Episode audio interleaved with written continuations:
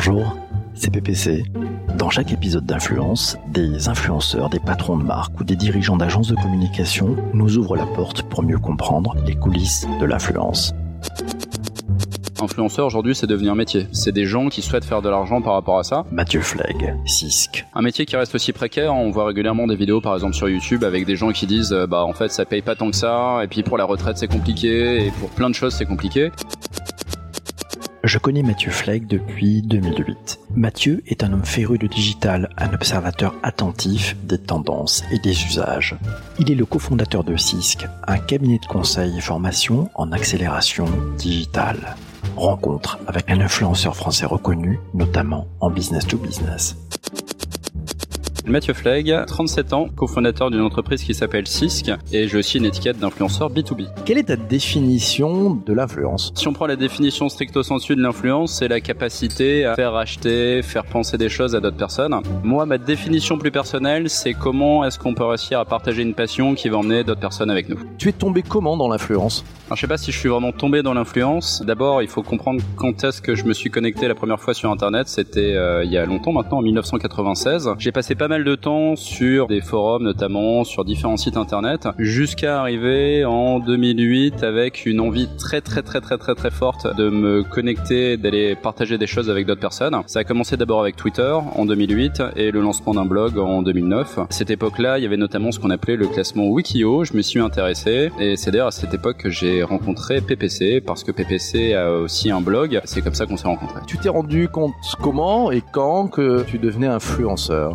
D'abord, la première fois que j'ai découvert ce qu'étaient des blogueurs, je dirais que ça devait être en 2006-2007. Je me rappelle notamment de quelqu'un qui s'appelait euh, Romain Libaud et je me suis dit ouais c'est incroyable, ils ont l'air de parler à des milliers de personnes, ils ont l'air d'être euh, vraiment influents. Je me suis dit mais j'arriverai jamais à ce niveau-là. J'ai quand même commencé à lancer mon blog et pour lancer mon blog, je suis allé sur tous les sites internet qui expliquaient comment bien lancer son blog et j'ai appliqué une par une la totalité des techniques qui m'étaient proposées en me disant bah peut-être que ça va fonctionner. J'avais d'ailleurs lancé un premier blog qui s'appelait l'avocat du diable où je voulais défendre l'indéfendable. Sur ce blog à l'époque il y avait un descriptif qui s'appelait ce blog est écrit par un publicitaire geek encore appelé Publigeeker et j'ai réutilisé ce mot qui s'appelle Publigeeker pour faire un site qui s'appelle publigeeker.com qui a été lancé donc euh, réellement en avril 2009. Étonnamment, ça a fonctionné assez rapidement à force d'écrire euh, plein de sujets notamment sur la partie technologie et sur la partie marketing. Je me suis aperçu que quelqu'un notamment à l'époque chez Rue 89 commençait à reprendre mes articles, les partager sur le site internet et de, on va dire, quelques centaines de visites à l'époque, je me retrouvais soudainement à avoir 3000, 4000, 4000 visites sur une journée.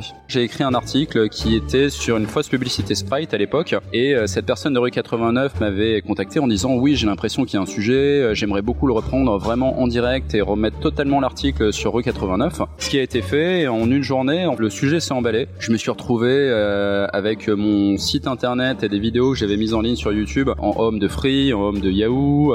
L'article sur rue 89 a fait plus de 150 000 visites en une journée d'une personne totalement inconnue. Je me suis retrouvé à devoir gérer un buzz où bah, j'étais au centre de ce buzz. C'est comme ça que j'ai commencé à comprendre un peu la mécanique d'influence. Ça m'a fait un peu stresser au début. J'ai notamment reçu un mail à l'époque euh, via YouTube de Coca-Cola Company qui me disait merci de retirer la vidéo que vous avez mise en ligne. Moi j'étais quand même assez jeune et un peu inexpérimenté. Je me suis dit bon Coca-Cola Company peut-être que je vais retirer la vidéo. Grâce notamment à toute cette visibilité que j'ai pu avoir à l'époque et sur le classement Wikio dont je parlais tout à l'heure, je me suis retrouvé du numéro 70 euh, millième euh, dans le classement marketing du classement Wikio à numéro 19. Soudainement j'apparaissais bah, dans le classement des gens qui intéressaient les agences, qui intéressaient les marques. Et c'est comme ça que ça a commencé.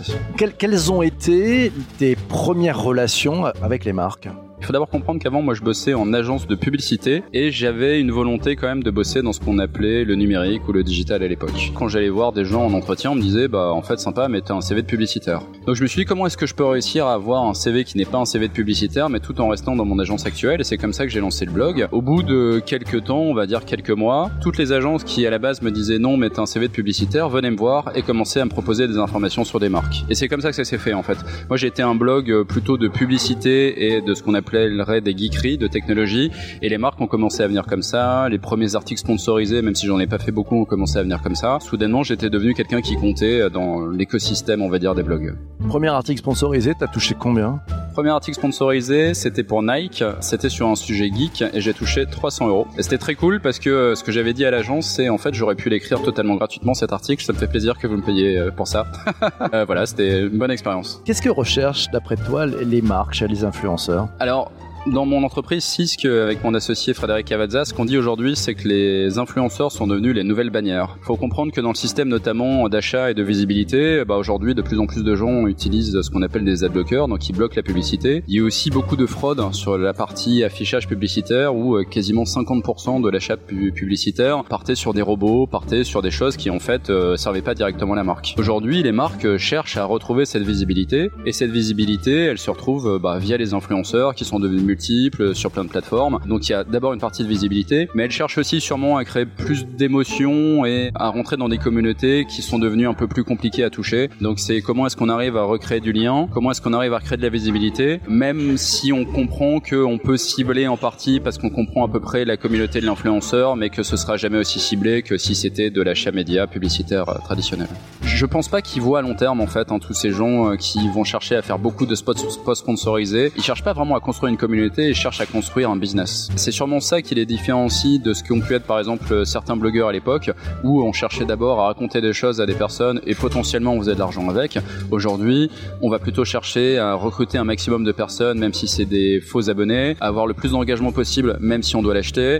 Euh, c'est plutôt comment est-ce qu'on arrive à créer un nuage de fumée qui est assez gros pour que les gens euh, ne voient pas assez à travers et se disent euh, oui tiens je vais mettre un billet sur eux. Ça ne va avoir qu'un temps. Il y a des influenceurs qui vont rester sur le carreau, mais il y en a encore beaucoup qui arrivent à, j'irais entre guillemets, à arnaquer les marques et des marques qui sont pas encore assez dans la compréhension de ce qui est réellement aujourd'hui toute cette mécanique d'influence et de ce que sont les chiffres derrière les influenceurs. Tu parlais de ce nuage de fumée. Est-ce que ça veut dire que les marques et leurs conseils font pas le boulot? Je dirais pas que toutes les marques et tous les conseils ne font pas le boulot, mais euh, si je prends l'exemple de certaines grandes agences médias, oui, elles sont dans le faux, oui, elles ont pas forcément les outils. Quand j'ai commencé par exemple le social media il y a quelques années, hein, c'était en 2010-2011 au niveau professionnel, aucune des marques avec lesquelles on travaillait et aucune des agences avec lesquelles on travaillait comprenait exactement ce qu'il y avait derrière. Aujourd'hui, chacun a un peu rattrapé son retard, mais en n'ayant pas vraiment une compréhension de la culture qu'il peut y avoir derrière, de la compréhension de ce que ça implique entre guillemets de bosser vraiment avec des influenceurs. Il y a encore ce côté, ok, à l'époque on achetait euh, de la télé en vrac, on achetait de l'affichage en vrac. Aujourd'hui, on peut encore parfois chez certaines agences médias acheter de l'influenceur en vrac et c'est là où elle se trompe. Est-ce que tout ça n'est pas lié finalement à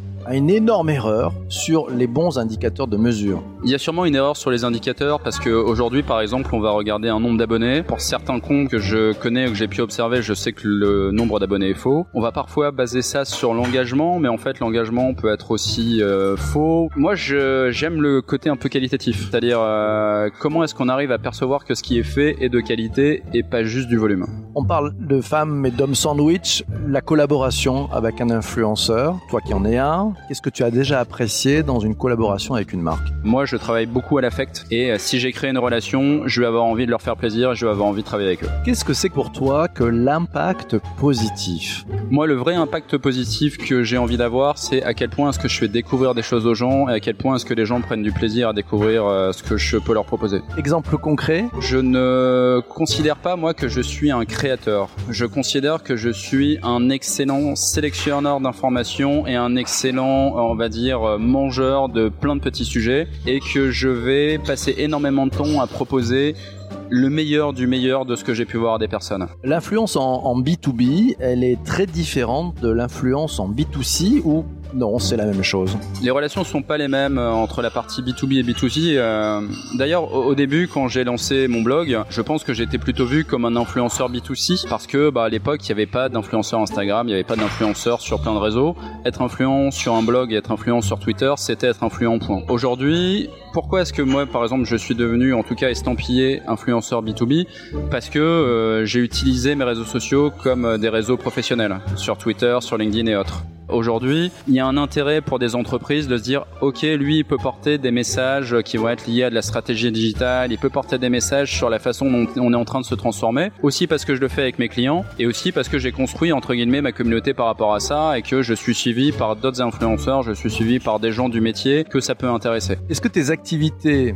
entre guillemets d'influenceurs ont un impact sur tes activités professionnelles, sur ton business J'ai l'impression, et ça fait déjà quelques années, que je fusionne le côté personnel et professionnel. C'est pas vraiment un mélange des genres, mais c'est plutôt, je suis profondément passionné par tous ces sujets. Je peux très bien avoir une étiquette CISC. Par exemple, je vais être invité par des boîtes comme Adobe, comme par Huawei. Aussi parce que je suis CISC et que potentiellement je peux parler à des clients de l'autre côté, mais aussi parce que je suis euh, entre guillemets influenceur sur Twitter et sur LinkedIn. Tout ça se mixe et euh, je trouve que c'est ça en fait la nouvelle façon de vivre sa vie professionnelle. C'est comment est-ce qu'on rassemble tout ça et qu'on en est heureux. Le fait d'avoir ma propre entreprise aujourd'hui, forcément, ça me facilite la capacité d'aller sortir plus facilement pour aller voir euh, un événement. Au même titre bah, comme j'ai ma propre entreprise, je peux aussi travailler le soir si par exemple je suis sorti le matin pour aller voir une conférence. J'ai pu le faire aussi parfois dans mes entreprises précédentes, mais j'ai essayé de pas trop le faire non plus parce que ça peut choquer en une façon traditionnelle entre guillemets de voir le travail.